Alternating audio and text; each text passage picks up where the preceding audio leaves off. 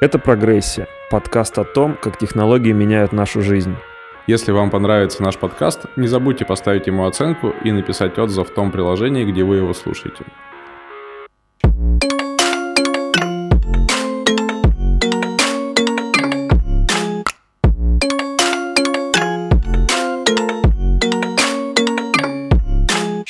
Сегодня мы поговорим про фудтех, про технологии в еде, все, что связано с производством еды, с ее потреблением, выбором и так далее. Что тебе приходит первое в голову, когда ты слышишь фудтех? Ну, какая-нибудь Яндекс Еда и подобные сервисы. Ну, то есть доставка. Да, Выбор и доставка еды. Ну да, но это проще всего проассоциировать с фудтехом, потому что я могу в приложении заказать еду, и мне ее привезут в лучшем случае за 15 минут, в худшем, наверное, за час. И я вижу большое количество людей, людей, которые в форме либо одной, либо другой компании доставляют еду. Мне кажется, не, мне непонятно, где здесь тех, потому что это вроде как доставка, которая угу. уже существовала давным-давно, но... Вот смотри, э, во всем мире, в России, за рубежом, в Штатах, в Европе и в Азии кажется, часто этими сервисами занимаются те же компании, которые занимались э, такси. Да. Uber, э, там, китайские чуваки со странными названиями Яндекс Такси в России. Что они сделали в такси? Они выкинули из процесса ненужные человеческие звенья, оптимизировали заказ, сделали качество и скорость более предсказуемым. И они, более того, имеют беспилотники, как такая вершина, к которой они стремятся, и чтобы выкинуть вообще все остатки десятки людей и сделать все намного более эффективным и прибыльным. И то, что сервис выходит на IPO, Яндекс Такси начинает приносить деньги, подтверждает то, что эта модель работает, и кажется, там есть планы, какие-то уже успешные вехи позади. Вот в случае с фудтехом. Понятное дело, что текущее состояние это не конечная точка, которая э, это направление может прийти. Что тут дальше еще может улучшаться? Ну, то есть, вот когда-то Яндекс Такси начиналось с того, что это был просто агрегатор такси с разными таксопарков. ценами. Таксопарков. С разными ценами в разных таксопарках, без э, там единой какой-то службы поддержки и контроля качества. Сейчас это все совершенно по-другому выглядит. Вот мне кажется, э, нынешние сервисы по доставке еде, они вот находятся просто на таком начальном этапе да, развития. Да. Что дальше у них может меняться? Мне кажется, надо посмотреть, что поменялось уже, как это было 5 лет назад и как это есть сейчас. Доставка еды, она была, и она всегда существовала, как правило, она была на плечах у ресторана, который нанимал своих курьеров, и дальше принимал принимал звонки, у него или был... через сайт. Или через сайт, да, и сам организовывал логистику. И так можно было получать пиццу, суши, что угодно. Но тут, мне кажется, работает такая, такое правило, что если ты хорошо и вкусно умеешь готовить еду, это не обязательно значит, что ты хорошо планируешь логистику. И а, тут пришли игроки вроде Яндекс Еды или Delivery Club, которые сказали, вы занимаетесь теперь только готовкой, а доставку мы берем на себя. Мы находим для вас клиентов, которые будут заказывать через наше приложение в вашем ресторане, и будем присылать к вам людей, которые заберут заказ и отвезут его уже непосредственно клиенту. Для клиентов это значит примерно следующее, что я могу теперь, находясь у себя дома, заказать доставку не только из того ресторана, который заморочился и нанял свою собственную курьерскую службу, а в принципе из любого места, которое подключилось к Яндекс.Еде. Я думаю, сейчас каждый ресторан пытается подключиться, потому что для него это условно бесплатные клиенты. Люди тоже изменили свое отношение к этому, по И я думаю, что, в принципе, количество доставок увеличилось, если сравнивать с пятилетней давностью. Ну, нельзя было заказать из Макдональдса, например. Тебе нужно было обязательно пойти туда ногами, дойти, заказать что-то там у кассы стоя, и потом там же съесть или забрать с собой. Сейчас ты можешь это заказать домой. Ну, то есть, э, если раньше доставку могли себе позволить, э, наверное, только рестораны, у которых э, хороший средний чек, для них это было выгодно, то сейчас из-за того, что курьер донесет твой твой заказ за 10 минут просто потому, что он находится рядом в тот момент, когда ты делаешь, за это он получит свои 100 рублей, или сколько сейчас это стоит. Это изменило отношение и людей. Сейчас заказать доставку, я думаю, что для многих стало сильно морально проще, что ли. Ну, так же, как и с такси, на этапе агрегатора. Да, ну, то да. есть сейчас это такой этап агрегатора, и расширился ассортимент, ускорилась и упростилась доставка и сам процесс заказа. Что тогда будет дальше? Да вот, ну, непонятно, что будет дальше, потому что в целом отношение к еде еде, как к индустрии, я думаю, меняется. Здесь меняется роль ресторана. Если раньше, чтобы получить какое-то качественно хорошее блюдо, тебе нужно было обязательно пойти в ресторан, и ты в стоимости блюда еще и оплачивал стоимость аренды электричества и зарплаты официантов и поваров, то теперь остались только зарплаты поваров и курьеров, и какую-то комиссию берет а, сервис. Сейчас, чтобы получить хорошее блюдо, даже, я думаю, из там дорогого ресторана ты можешь заказать доставку Яндекс Едой. И ценность ресторана понизилась, как мне кажется. То есть ради еды ты туда уже не пойдешь, потому что у тебя может быть гораздо проще тебе ее заказать домой. Ты туда идешь уже за атмосферой и за тем, чтобы там провести время. Вот э, рестораны будут меняться в эту сторону, а еда, именно доставка еды, будет заменять домашнюю готовку. Угу. Ну, то есть смотри, давай представим какое-то технологическое будущее. Вот ты приходишь домой, и там тебя ждет приготовленная еда, да. которую тебе хочется именно сегодня съесть. Ну да. Вовремя, всегда. Сейчас же фактически это достижимо. Ты там выезжаешь с работы домой, можешь пойти заказать да. еду, приехать и получить. Угу. Ну, в чем тут получается еще какой-то большой плацдарм для улучшений прочей технологии? Ну, смотри, я могу сравнить э, это не с точки зрения технологий, а с точки зрения сервиса с тем, как обстояло дело с ремонтом автомобилей. В советское время не было станции техобслуживания, поэтому все, у кого был автомобиль, должны были уметь его чинить базово. И э, раньше к этому относились нормально, то, что нужно идти в гараж э, в субботу, чтобы там что-нибудь сделать с автомобилем, починить его, чтобы на нем можно было ездить. Сейчас это уже в голову никому не приходит, и починкой автомобилей занимаются те люди, которые хорошо в этом разбираются. С приготовлением еды точно так же может все сместиться в сторону профессиональной готовки. Потому что, я думаю, многие люди готовят дома не только потому, что это выгоднее, а потому что они считают, что они приготовят качественнее, чем если купят полуфабрикаты. С полуфабрикатами ведь сейчас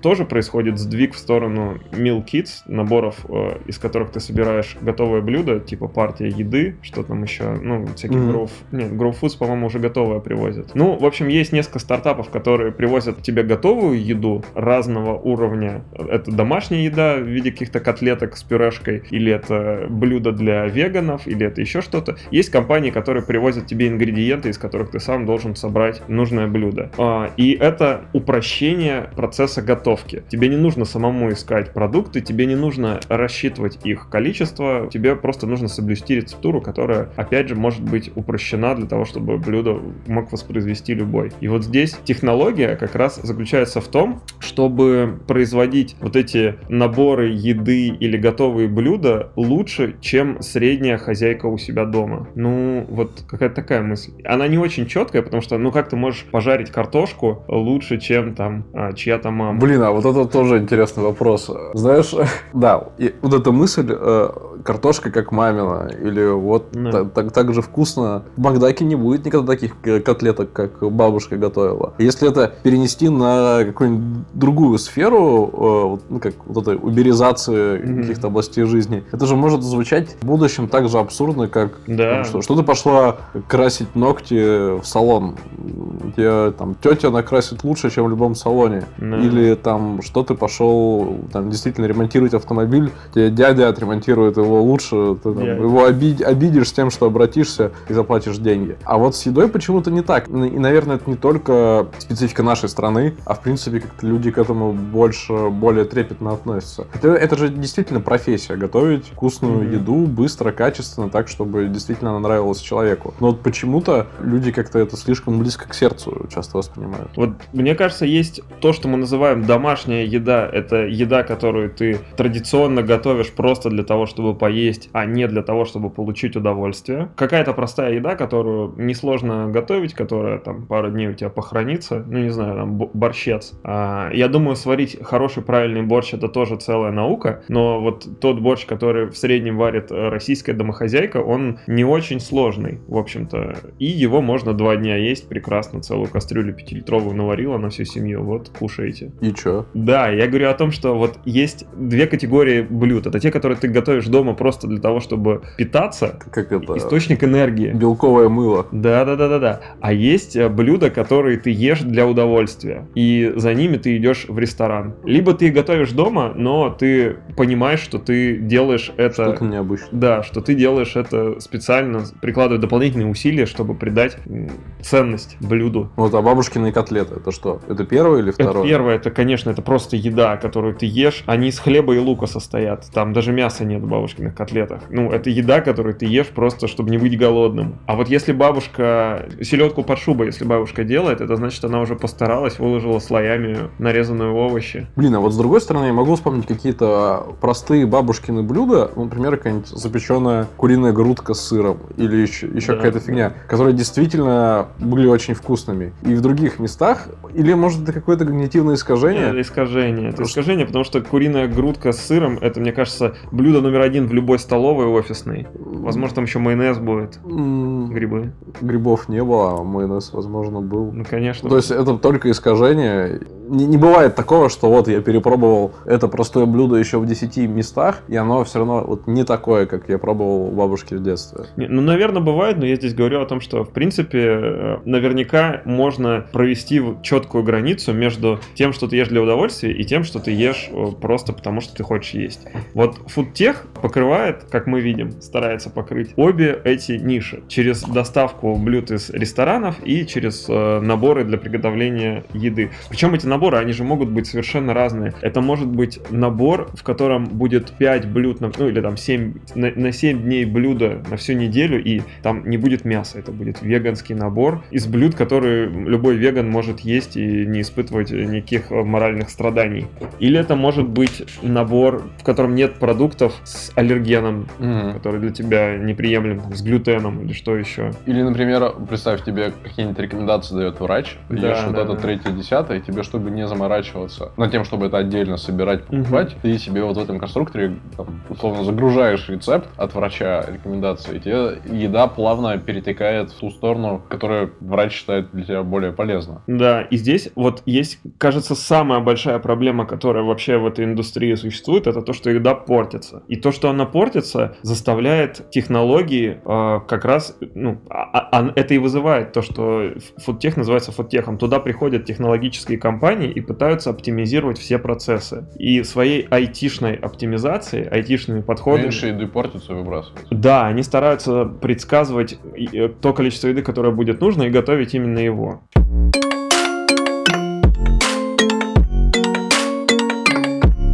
Вот есть хороший пример с кофейней Luckin Coffee, которая в Китае сейчас конкурирует со Starbucks. Вообще Китай исторически не очень кофейная страна, и там пьют э, в 20 раз меньше кофе, чем, например, в Америке. В среднем, по-моему, это там, типа 20 чашек в год выпивает. Человек? Да, в Китае. Я могу ошибаться, но не суть. Ну, в общем, там проникновение кофе сильно меньше, чем в Америке, и долгое время там Starbucks был самым крупным игроком на рынке кофеин и кофе на вынос. И это привело к тому, что Starbucks, он э, продает довольно дорогой кофе по меркам того, что можно делать. И это привело к тому, что человек с кофейным стаканчиком Starbucks воспринимается как такой человек, который может себе это позволить. Mm. Это превратило Star... стакан Starbucks в какую-то статусную вещь. Ну и в принципе это увеличивает популярность кофе среди людей, которые хотят казаться более успешными. Mm-hmm. То есть кофе сначала стало признаком успеха, а потом э, за счет этого, да, да, оно ну, стало популярным. И, естественно, это привело к появлению местных игроков, таких как Luckin Coffee. Это сеть кофеин, она огромная в Китае, и она м, готовит кофе на вынос. То есть у них есть три вида за- заведений, да. Так называемый Dark Kitchen, это когда у тебя вообще нет никакой клиентской части. Это когда кофе только готовится на вынос и дальше передается курьерам. Курьеры довозят максимум за 18 минут, по-моему. Подожди, Ты... это прямо не на вынос, это доставка нет, нет, кофе. Это, это как Яндекс Еда, да, только тебе кофе стакан приносит. Ну, блин, за 18 минут кофе остынет. А, они приносят его горячим. Ну, можно представить термосумку, в которой за 18 минут кофе не остынет. Что-то вспомнил чуваков на Волоколамке, которые раздают из термосумок э, кофе. Да.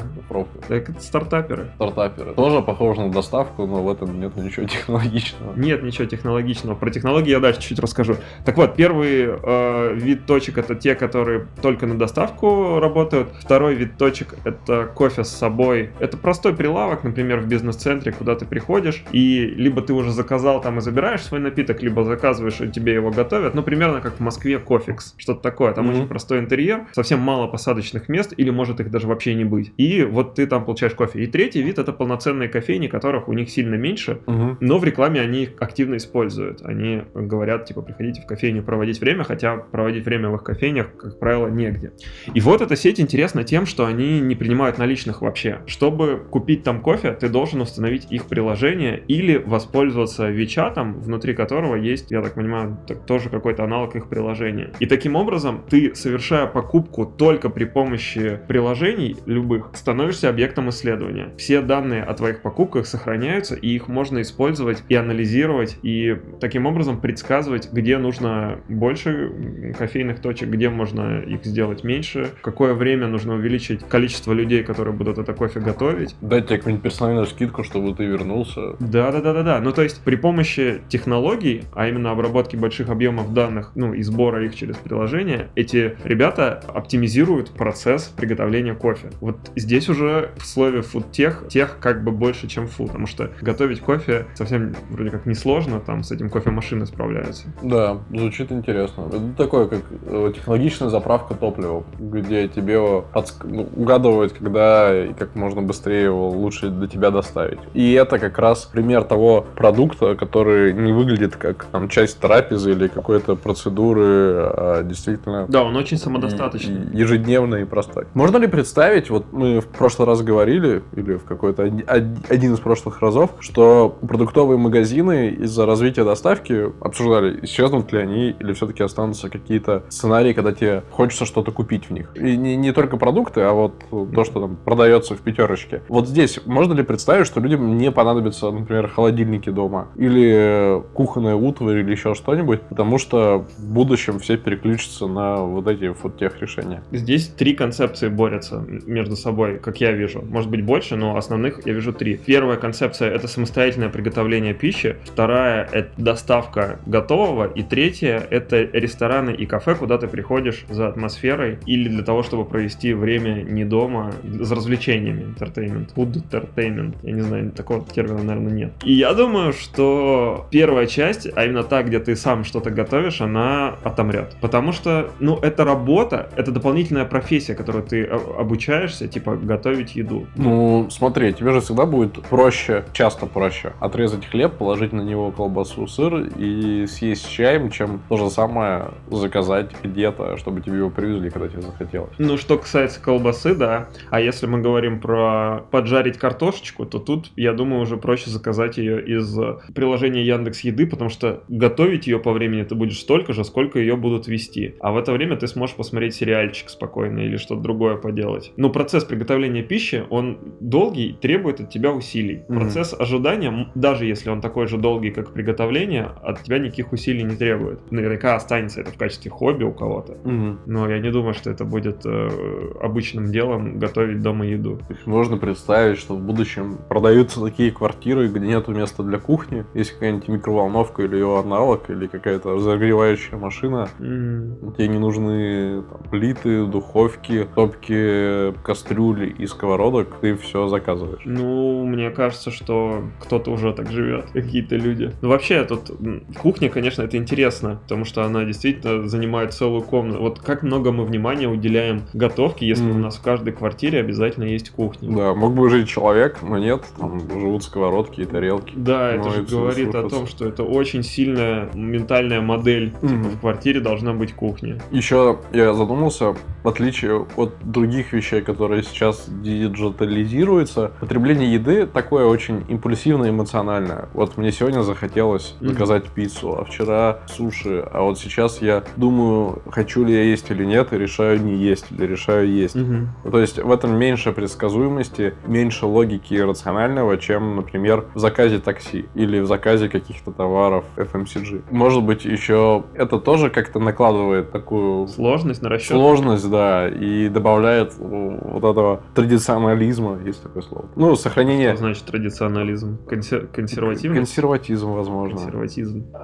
Превращает по поедание в какую-то отдельную такую штуку. Слушай, ну тут IT-компании компании, мне кажется, уже научились с этим работать. Они просто будут поощрять тех, кто ведет себя предсказуемо, и штрафовать тех, кто ведет себя непредсказуемо. Это будет выражаться в том, что тебе будут в одном случае предлагаться персональные скидки, а в другом случае ты будешь просто чуть больше платить за издержки, за то, что компания будет э, держать на складе дополнительное количество ингредиентов, которые ей, возможно, придется выбросить. То есть ты такой думаешь, сидишь вечером, блин, заказывать ли какую-нибудь жирную вредную пищу, а тебе да. компания присылает нотификацию, чувак, вот тебе процент, 50% скидка, ты такой, никаких больше, ни слова больше, везите. Везите куриную грудку с рисом. Или что-то более вредное, жирное. Да. Ну, вот да, я, я просто думаю, что если посмотреть на это все не как на себя одного чувака, который что-то сегодня захотел, а завтра не захотел, а на массу людей, клиентов, пользователей э, доставки, клиентов доставки, то там поведение толпы может быть гораздо более предсказуемым. Mm-hmm. Просто непонятно, в какой район сегодня поедет вот это вредное и жирное, возможно, в Тушино, а может быть останется в районе Хамовники.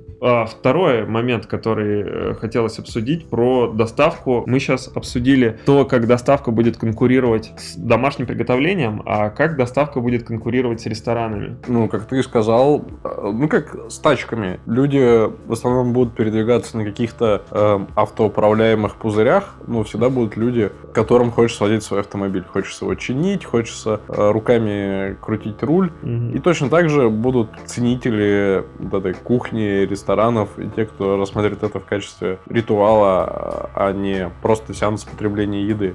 Это, я думаю, похоже на не то что luxury, а вот этот сервис, когда там дорогие гостиницы, и вместо того, чтобы что-то автоматизировать и упростить, люди там звонят, ходят, да, да, да, открывают двери. Вот это нечто похожее. То есть это цена за какое-то ощущение того, что тебя обслуживают не бездушные алгоритмы и роботы, а вот живые люди. И с этой точки зрения, да, это тут тоже, мне кажется, чем-то неэффективным, таким уже старым и отмирающим, но, наверное, долгое время будет сохраняться, будут свои Подожди, клиенты. А почему отмирает? Вот смотри, люди вообще ходят туда, чтобы поесть. Ну вот в бизнес-ланч точно ходят. Я имею в виду туда, это в кафе, рестораны и тому подобное. А в основном-то они не за едой туда идут. А чтобы с кем-то пообщаться, Ну да, ты типа проводишь время так. Вот это тоже хороший вопрос. А в Макдональдсе ты просто ешь, потому что это быстро очень. И, и это по пути домой, или это по пути там в университет или в школу, или со школы. Не или... странно ли это, что ты проводишь время за едой? Или ты встречаешься с человеком, с каким-то, хочешь э, там, с ним поговорить или что-то обсудить, и обязательно контекст еда. Да нет, он не обязателен. Ты можешь встретиться и в другом месте, но я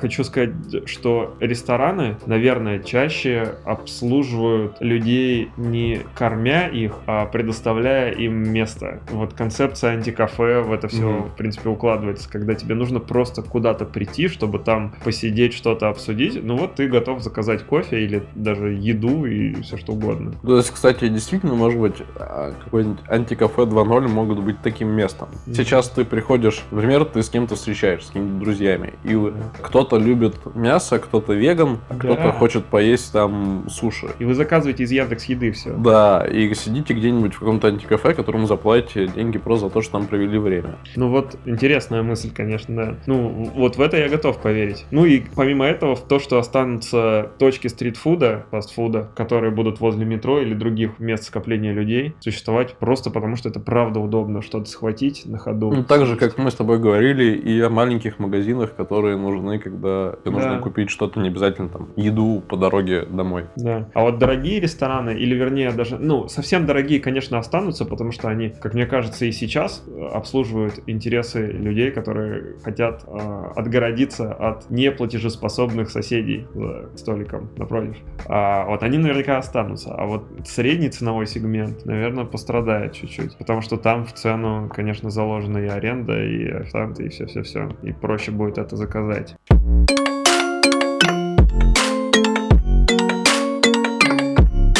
Но это все касается доставки еды. А что с производством? Откуда вообще еда берется? Ну, она типа растет на деревьях. Или в животных содержится, потом как-то извлекается. Да, вот здесь есть технологии.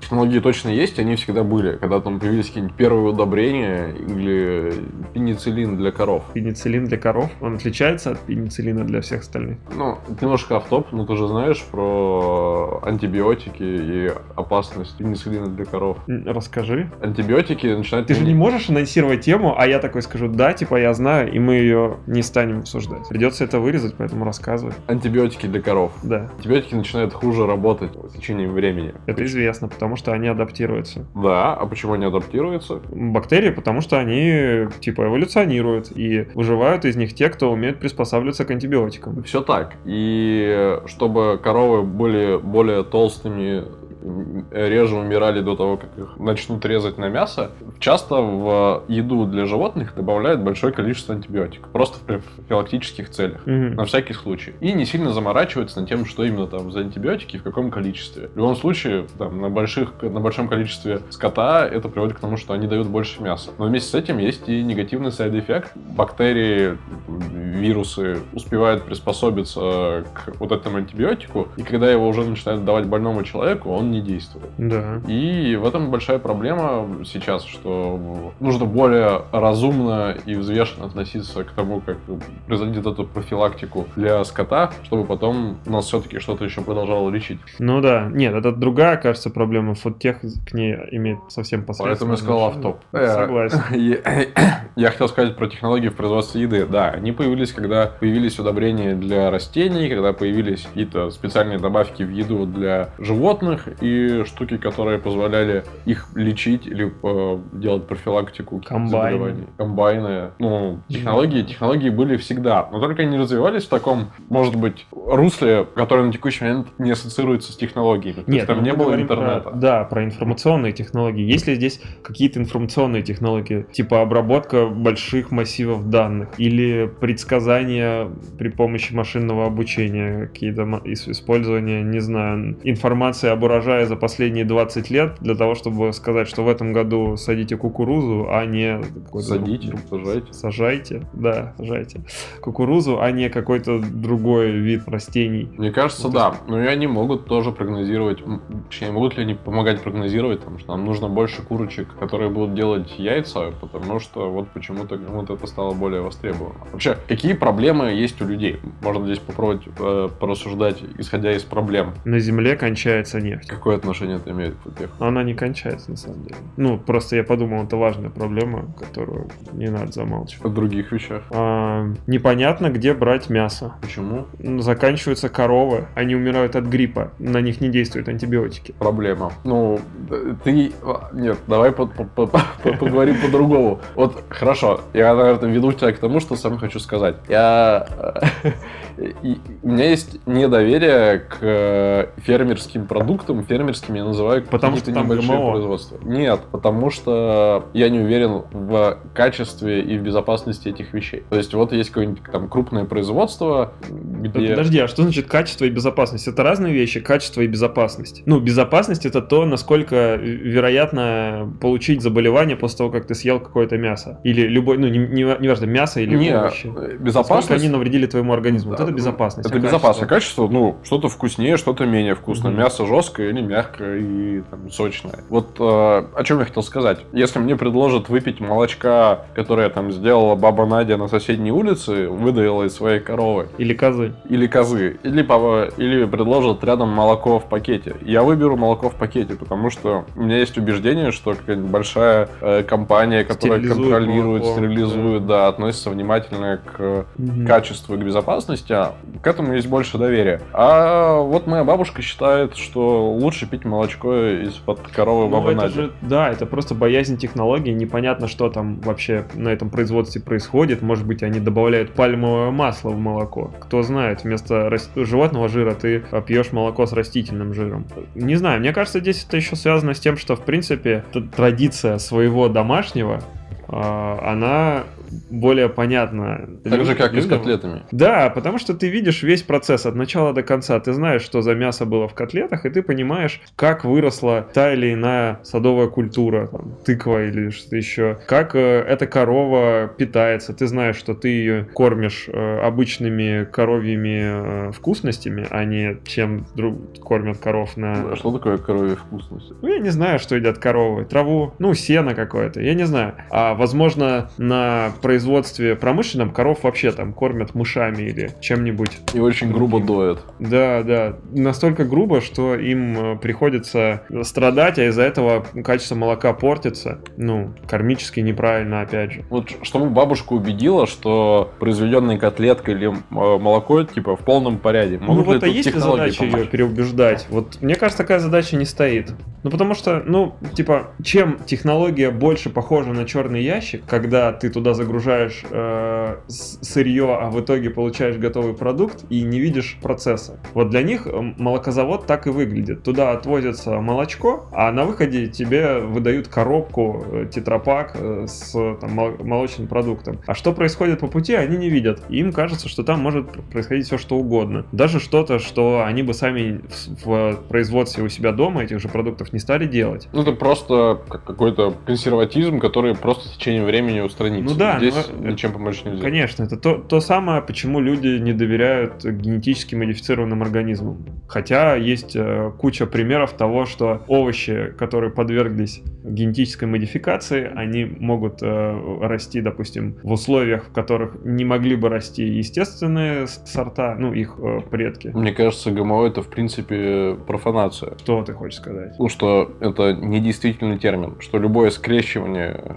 каких-то То пород... такая же модификация? Да. Конечно, да. Но просто когда ты это делаешь 30 лет и выводишь сорт, это понятный способ, который, э, ну, бабушкам вполне могла, ну, или не бабушка, который может себе представить любой человек, который когда-либо видел сельское хозяйство. Ну, ты просто выращиваешь помидоры в течение 30 лет и из каждого урожая выбираешь лучшие представители, по твоему мнению, которые соответствуют нужным тебе признакам. В итоге у них получается такой же набор генов, какой бы получился у а, ученых в лаборатории при помощи... А, За один день. Да, да, одного перестроения. И ты такой смотришь на это и думаешь, блин, непонятно. Вот селекция, она работает предсказуемо. От нее не вырастали вторые головы у телят. А вот эти помидоры, там, значит, гены изменили, значит, это мутация, они вообще еще и радиоактивными сейчас окажутся. Не годится. Ну, то есть люди просто не, не видят процесса, и они не могут его себе представить, и из-за этого они его боятся. Мне Хотя кажется... По факту, да, действительно, никакой генетической модификации э, уже выращенных помидоров не происходит. Мне кажется, это очень долгое время займет. Э, перестроение людей вот на такую штуку. Ну, то есть это какая-то прям такая традиция или вбившаяся в голову штука, что и про изготовление еды, что ее потребление, что пока это на твоих глазах, пока сейчас рождаются люди в домах, которых есть кухни, или да. там, бабушки, которые доят коров и выращивают овощи, эти дети с детства, мне кажется,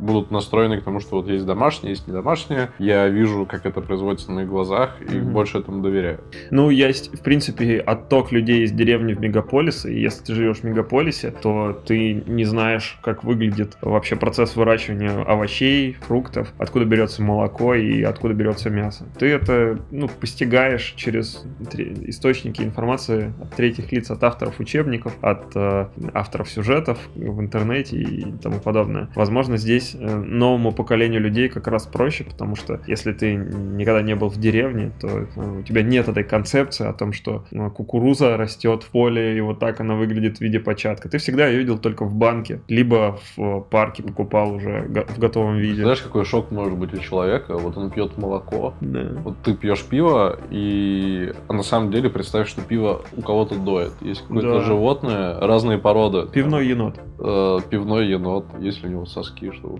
ну да, это же ну да. млекопитающее. Есть разные породы енотов э, для стаутов, для элей. Да. И вот оттуда выдавливается пиво. Точно так же для человека может быть шоком, что молоко выдавливается из чьей-то груди. Да, я думаю, для многих это так и происходит. Просто, ну, не все об этом задумываются. И да, должны ли они вообще задумываться об этом? Ну, если раньше тебе необходимо было это знать, чтобы существовать, потому что ты сам часто сталкивался с проявлениями сельского хозяйства, то после индустриализации все больше людей заняты другими делами, и процесс добывания пищи для них э, совершенно не представляет никакого интереса. Это не часть их жизни. Они вот mm пишут программы. Мне кажется, это может быть интересно только в контексте беспокойства за жизни животных, э, за их страдания и так далее. Сейчас же люди начинают за это переживать, и дальше тоже, мне кажется, будут хотеть знать, от кого именно досталось это молоко, или чьего сыночка ты сейчас, сейчас ешь, сильно ли страдала его семья, когда Сыночка? ш- Теленочка? шла на убой, да. Или птенчика. Вот, кстати, затрагивая тему веганства и переходя к... О, представляешь, подожди, я хотел бы перебить тебя. А если на 3D принтере будет э, отпечатан стейк, который будет полностью повторять э, структуру мяса, но, допустим, он будет воспроизведен из соевого белка и пальмового масла. Но э, по молекулярной структуре это же все углерод, правильно? Углерод будет таким образом перестроен, чтобы один в один соответствовать куску мяса. Ну, искусственное мясо, сделанное такое. Искусственное, Напечатанное. Настоящее искусственное мясо. А? Мне кажется, никаких проблем. Ну, Никаких. меня бы не вызвало, я бы хотел такое попробовать. А у веганов? Э, А мне кажется, найдутся такие, как Представляешь, экологичной безопасности. м- мета-веганы, которые будут говорить, что мы не только едим, не едим мясо, мы не едим все, что похоже на мясо. И Да. все, что напоминает его. Нет, ну, конечно, такие люди всегда будут, потому что им а, будет казаться неправильной сама идея есть мясо, пусть даже и э, то мясо, за которым не стоит жестокости и убийства животных. Ну да. Я хотел еще поговорить про что-то типа биохакинга, когда ты с помощью технологий или еще каких-то научных штук делаешь еду более полезной, качественной. Ну, по сути, как селекция и модификация генов, только про что-то такое более крупное и общее, что еда становится вкуснее, еда становится полезнее и там, позволяет, там, не знаю, как-то обогащать, обогащается полезными веществами, и там на единицу еды ты потребляешь больше полезного и меньше вредного. Вот здесь вот есть какой-то плацдарм для э, интересных вещей в будущем? Конечно, есть. А, Я вот читал книжку, которая называется Homo sapiens, и там а, автор э, описывает историю человечества простыми словами. И он говорит, что во время аграрной революции, когда люди начали выращивать рис и другие культуры, у них э, сильно подпортилось здоровье в целом, потому что ты вместо того, чтобы получать разнообразное питание, начинаешь питаться одним только рисом, ну или преимущественно рисом, или там какими-то другими А культурами. до этого типа не собирали и охотились. Да, до этого они занимались охотой и собирательством, получали, во-первых, больше двигались, во-вторых, получали более разнообразное питание. И сейчас э, у нас есть возможность влиять на набор элементов, которые попадают в твой организм. Например, ты можешь э, при помощи этих технологий, ну, действительно увеличить концентрацию каких-то веществ в определенных э, продуктах и таким образом помогать людям быть здоровее и получать полный набор витаминов и того, что им нужно. Не знаю, может быть, э, это, конечно, все только теоретические рассуждения, но кажется, что ну, это должно работать примерно как с йодированием соли, когда соль начали э, йодировать, и Ну, это что это вообще такое? Я, ну, это я- обогащение соли ионами йода, которое нужно для того, чтобы было меньше заболеваний щитовидной железы. А щитовидная железа, она требует, чтобы у тебя в организме было какое-то количество йода. И э, такое йодирование это как бы всеобщая профилактика заболеваний щитовидной железы. Ну, это к соли не имеет никакого отношения. Можно было бы йодировать сахар, воду или еще что-нибудь. Слушай, вот тут, честно говоря, не знаю, но мне кажется, что имеет как, э, наверное, крепкая связка. Мгм. э, Лучше элементов. переносится и усваивается. Ну да, и соль все едят. Типа нельзя представить человека, который вообще не потребляет никакой соли, потому что соль это ну, важное очень для человеческого организма вещество, и в разных количествах, так или иначе, все мы его потребляем. Да, ну вот такой, например, пример. Сейчас еще, по-моему, в США э, есть программы, когда какие-то категории продуктов обогащаются витаминами Е или Д. Ну, вот, могу путать, но, в общем, через законодательство предписываются определенные изменения в структуре продуктов. Таким образом, чтобы повлиять на всех жителей страны, Мгм. которые в среднем эти продукты потребляют. Ну, эти примеры уже есть, и я не думаю, что это связано прям с э, технологиями, но, возможно, дальше как раз развитие технологий позволит все большее и большее количество продуктов делать ценнее для организма и менее вредными, и, может быть, даже более полезными. Как ты думаешь, в каком-то отдаленном будущем мы можем действительно прийти к биомылу, которое просто будем пить два раза в сутки и вообще не испытывать потребности ни в чем другом? Ну, это хороший вопрос, потому что, с одной стороны, кажется, что пища это просто источник энергии, а с другой стороны, вкус это ведь одно из наших пяти основных чувств, через которых мы получаем информацию об окружающем мире. И э, отказаться от этого чувства... У тебя может быть биомыло со вкусом чего-нибудь. То есть ты получишь удовольствие и, возможно, даже какое-то необычное, новое по сравнению с удовольствием от того, что ты ешь понятную еду на текущий момент. Станет ли процесс производства таким, что мы сможем воспроизвести любой вкус на условном 3D принтере для еды? Ну, даже не любой вкус, а может быть какой-то ограниченный набор или другой набор, что там, не знаю, у тебя не будет вку- понятия вкуса мяса, там, яйца или салата, а будет там, не знаю, зеленый вкус, красный, синий. Короче, просто поддерживание разнообразия, но в какой-то другой плоскости. Что важно в еде? Во-первых, чтобы она тебе давала калории, угу. чтобы она была разнообразной, ну и чтобы весь процесс ее покупки, приготовления еды был там, простым и каким-то оптимальным. Вот представь, вместо того, что ты ешь сейчас, у тебя есть тюбики и бутылки с биомылом. Как космическая еда. Да, разнообразным, полезным, с правильным содержанием веществ, с правильной калорийности. Все, что тебе нужно, это как принять таблетку, один-два раза в день выпить бутылку такой штуки. Ну, сложно представить, что так и будет, потому что, блин, ну, ты часто ешь для развлечения. Почему так много толстых людей? Потому что им нравится есть э, в качестве развлечения. Ну, так это же проблема. У нас не будет тогда толстых людей, не будет э, целой категории заболеваний, будет больше работоспособного населения, здорового, активного и так далее. С одной стороны, да, с другой стороны, может быть, наоборот произойдет как-то по-другому, а, а именно у тебя будет еда, которая будет по вкусу соответствовать обычной, но там будет ноль калорий. Вот представь, ты можешь есть неограниченное количество сладкого, и это не влияет на твой организм. То есть на вкусовые рецепторы это воздействует так же, как обычная сладкая еда, но потом просто проходя через э, твои системы в организме, оно выходит и никак не влияет на ну, так твой это метаболизм. Неплохо. А что там плохого? Неплохо, говорю. Неплохо? Ну да. Это альтернатива биомылу, которая полностью исключает любую привычную нам еду, заменяя ее на универсальный источник энергии, а это универсальный источник, который никакой энергии не дает, но дает тебе э, впечатление такое же, к которому ты привык. Вот здесь, ну, я не знаю, мне, мне сложно это представить. Мне, знаешь,